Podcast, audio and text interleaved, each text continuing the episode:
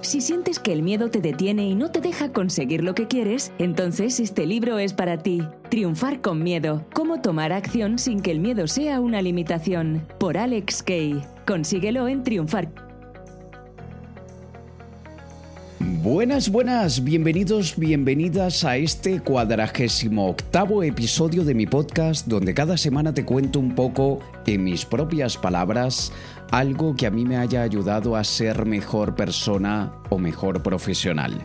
Primero que nada quiero disculparme honestamente porque la semana pasada, por primera vez en 47 episodios, fallé a mi compromiso semanal de publicar un episodio del podcast. La semana pasada estaba en Medellín, Colombia, con la segunda edición de mi taller Programando tu mente para triunfar, la cual fue un éxito total en Bogotá y la verdad es que estoy muy contento, muy satisfecho con la transformación que logramos con todos los que nos acompañaron tanto en el Hotel 101 Park House en Bogotá como en el Hotel Park 10 en Medellín.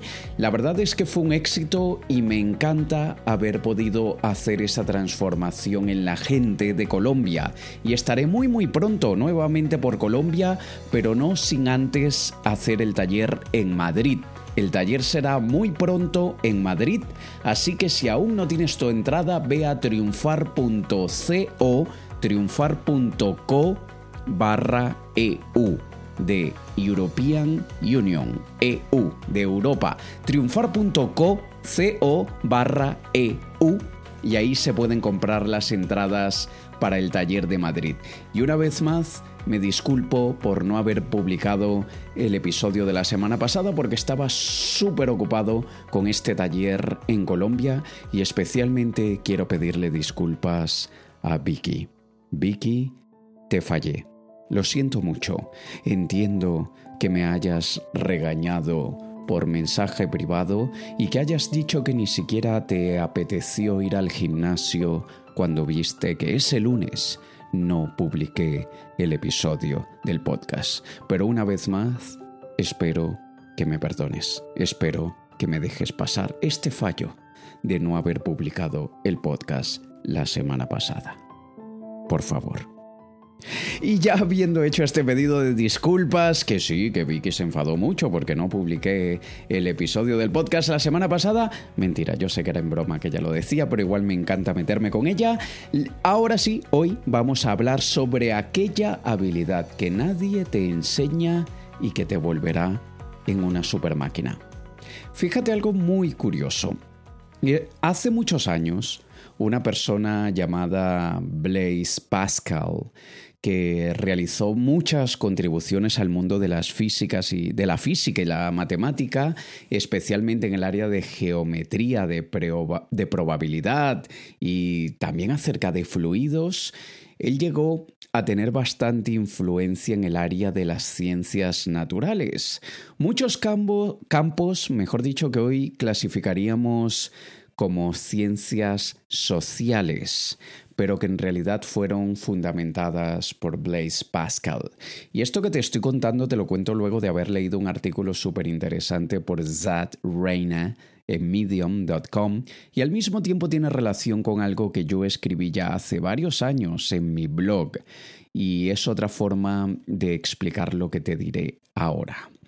En este mundo que está tan interconectado, tan lleno de ruido, con tanta gente, con tantos estímulos, con tanta sobreinformación e intoxicación, o como sea que le llamen cuando nos intoxicamos de información, la verdad es que nuestra habilidad de razonar, de pensar objetivamente y de llegar a soluciones de determinados problemas cada vez es más difícil.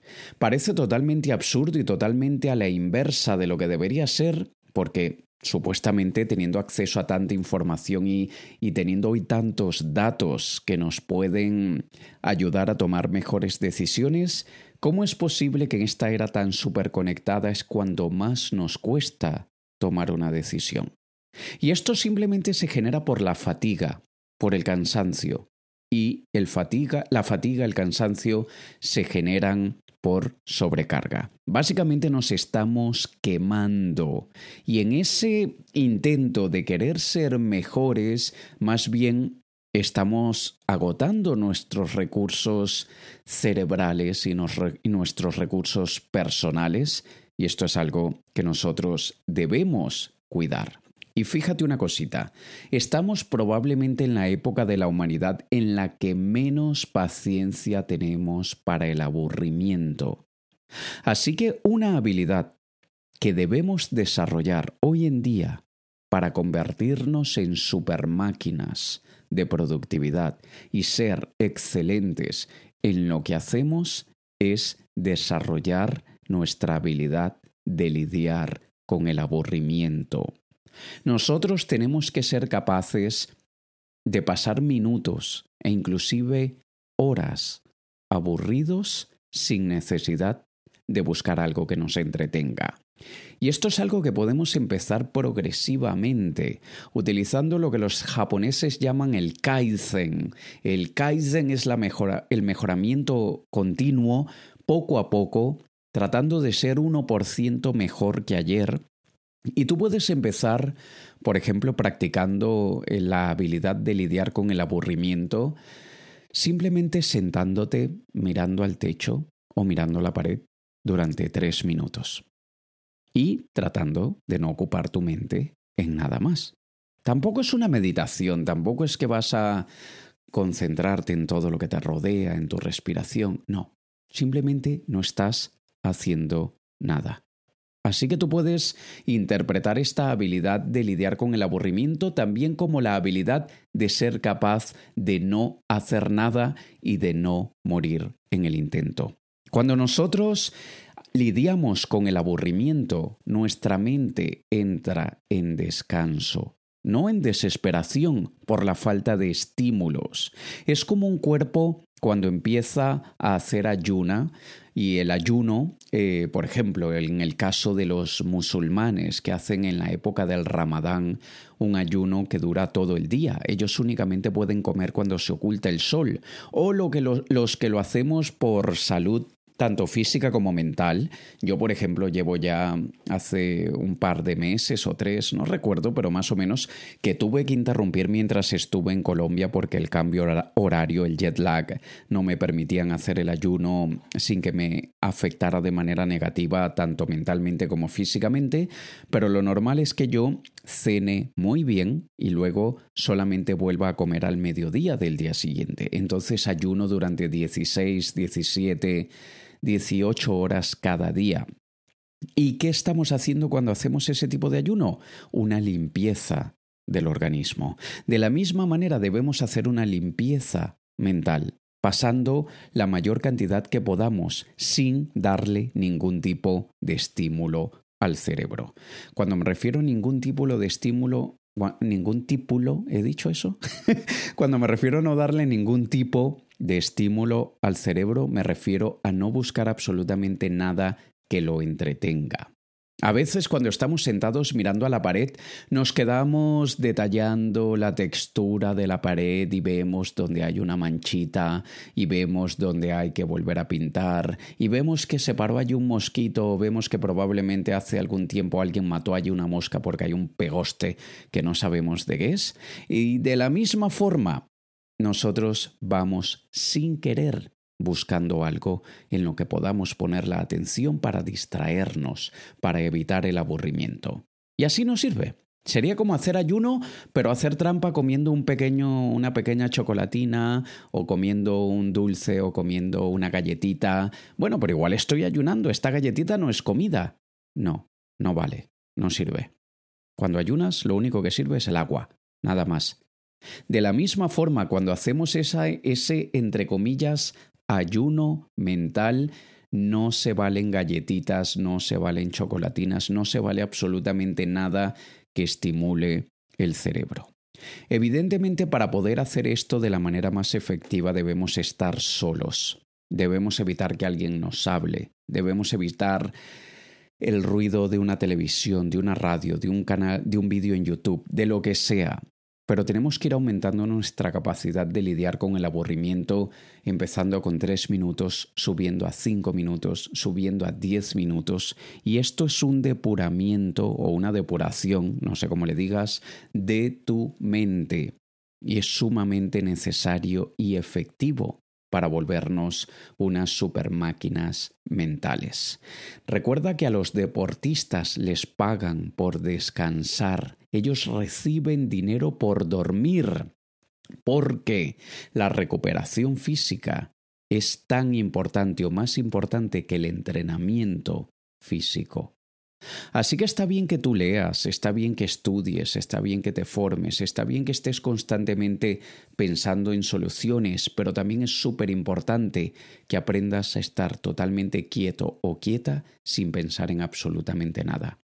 Y cuando ya tú eres capaz de estar media hora mientras esperas un, el médico, mientras esperas el tren, mientras esperas un avión, sin aburrirte, esa media hora aumenta a una hora, aumenta a hora y media, aumenta a dos horas. Y cuando tú ya hayas dominado la capacidad de estar una hora, hora y media o dos horas sin hacer nada y sin aburrirte, te habrás convertido en un maestro y en un verdadero gurú de la atención. Y esto es algo que nosotros debemos proponernos irlo practicando poco a poco. No lo vas a lograr de la noche a la mañana, pero esto va a ser el primer paso que te va a ayudar a convertirte en una supermáquina mental y en una supermáquina de la productividad. También hay algo que se deriva más o menos luego de haber dominado el arte del control del aburrimiento. Es algo que probablemente, si no me equivoco, fue Einstein uno de los que, de los que lo practicaba. También se lo he escuchado a Warren Buffett, que tenían un día a la semana llamado el día de la silla. El día de la silla es aquel día de la semana donde nos sentamos y pensamos. Simplemente pensamos. Pasamos la mayor parte del día pensando sin hacer nada más. Cuando tenemos las manos ocupadas, no dejamos lugar para pensar. Cuando estamos haciendo algo, no dejamos lugar para pensar. Y me refiero a pensar de manera profunda y analítica sobre diferentes asuntos, encontrando soluciones a problemas actuales y buscando oportunidades en situaciones futuras. En ese día de la silla es donde suelen aparecer las mejores ideas. Pero te mentiría si te dijera que siempre es así. Hay días de la silla donde lo único que encontramos son más problemas a los problemas y donde nos hundimos en dudas y temores. Pero no es tan malo. Pensar en el peor escenario posible nos ayuda a definir muy bien el camino a tomar y una vez que nuestra mente, em, en nuestra mente se ve claro cuál es el camino, las oportunidades a lo largo del trayecto se vuelven obvias. El día de la silla no se usa para pensar en algo específico, no se trata de dedicarlo a un tema en particular, sino dejar que la mente tome el control y se vaya donde ella quiere. Yo lo veo como el día donde dejo libre a mi perro para que corra y se divierta como quiera y donde quiera. Y si aún no lo has hecho, comienza a practicar el día de la silla, porque es bastante efectivo, pero luego de haber dominado el arte de poder vivir sin aburrirte por determinados espacios de tiempo. Así que no hay que buscarle mucha explicación ni mucha ciencia al tema, simplemente elige tu lugar, elige tu momento y elige la cantidad de minutos, evidentemente más de lo que seas capaz de aguantar, porque ningún músculo, ni siquiera el músculo de la mente crece ni se desarrolla si únicamente lo llevamos hasta su límite. Tenemos que superar sus límites y ponerlo bajo presión, bajo tensión, para que realmente podamos sentir un cambio significativo. Así que esa habilidad que nadie te ha enseñado y que te volverá una super máquina es la capacidad de lidiar con el aburrimiento. Esto es un super reset, un reseteo del cerebro que verás que te hace una mejor persona, un mejor profesional, te ayuda a aclarar muchas de las dudas que tienes y luego cuando mezcles eso con el día de la silla, un día que le dediques exclusivamente a pensar y no a hacer, verás el cambio tan importante que sufres en tu vida. Así que te dejo con esta pequeña reflexión, 15 minutos hasta ahora simplemente de podcast. Vicky me va a matar, que Vicky quiere que los episodios duren una hora, pero considero que en este caso, siendo conciso, yendo directo al grano, le vas a sacar mucho más provecho y tómate este tiempo. A partir de ahora, aprovecha ahora mismo y practica lidiar con el aburrimiento para que puedas aclarar tu mente y puedas ver las cosas que en este momento tengas, como quien dice, encima de la mesa, lo veas todo muchísimo más claro, mucha más claridad, mucha más atención, mucho menos agobio y mucho menos estrés, ¿vale?